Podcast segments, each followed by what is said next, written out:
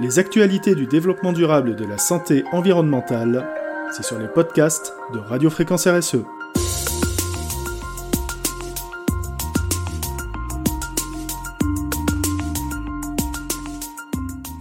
Le lait maternel peut contenir des microplastiques. Comment est-il possible que des chercheurs italiens aient pu retrouver des microplastiques dans du lait maternel, avec des conséquences sur la santé des nourrissons sur lesquelles on s'interroge encore?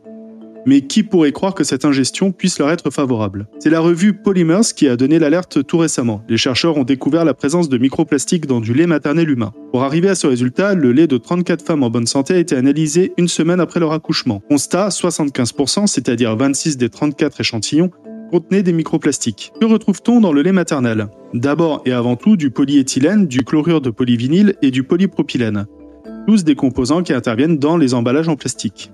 Et comment cela se fait-il? Pour répondre à cette question, les chercheurs ont analysé les données spécifiques des jeunes mères. Consommation de poissons ou crustacés dans les 7 jours précédant l'analyse, consommation de produits emballés dans du plastique, utilisation de produits de beauté contenus dans du plastique. La comparaison des échantillons en fonction de ces facteurs de risque n'a pu mettre en lumière quelques différences de quantité de microplastiques.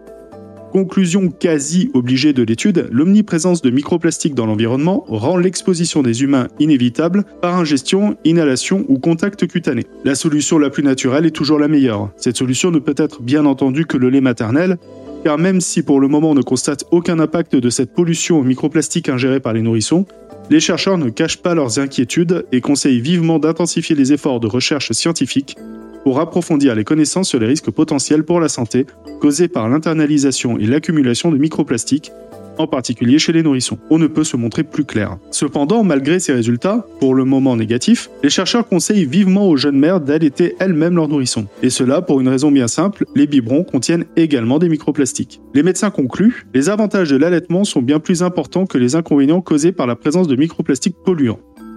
En ajoutant ce conseil aux femmes enceintes et aux jeunes mères, évitez au maximum d'utiliser des produits emballés avec du plastique. Une fois de plus, notre promotion incessante en faveur de l'allaitement maternel, entreprise dès la fondation de Primum non nocere, se révèle prémonitoire et fondée.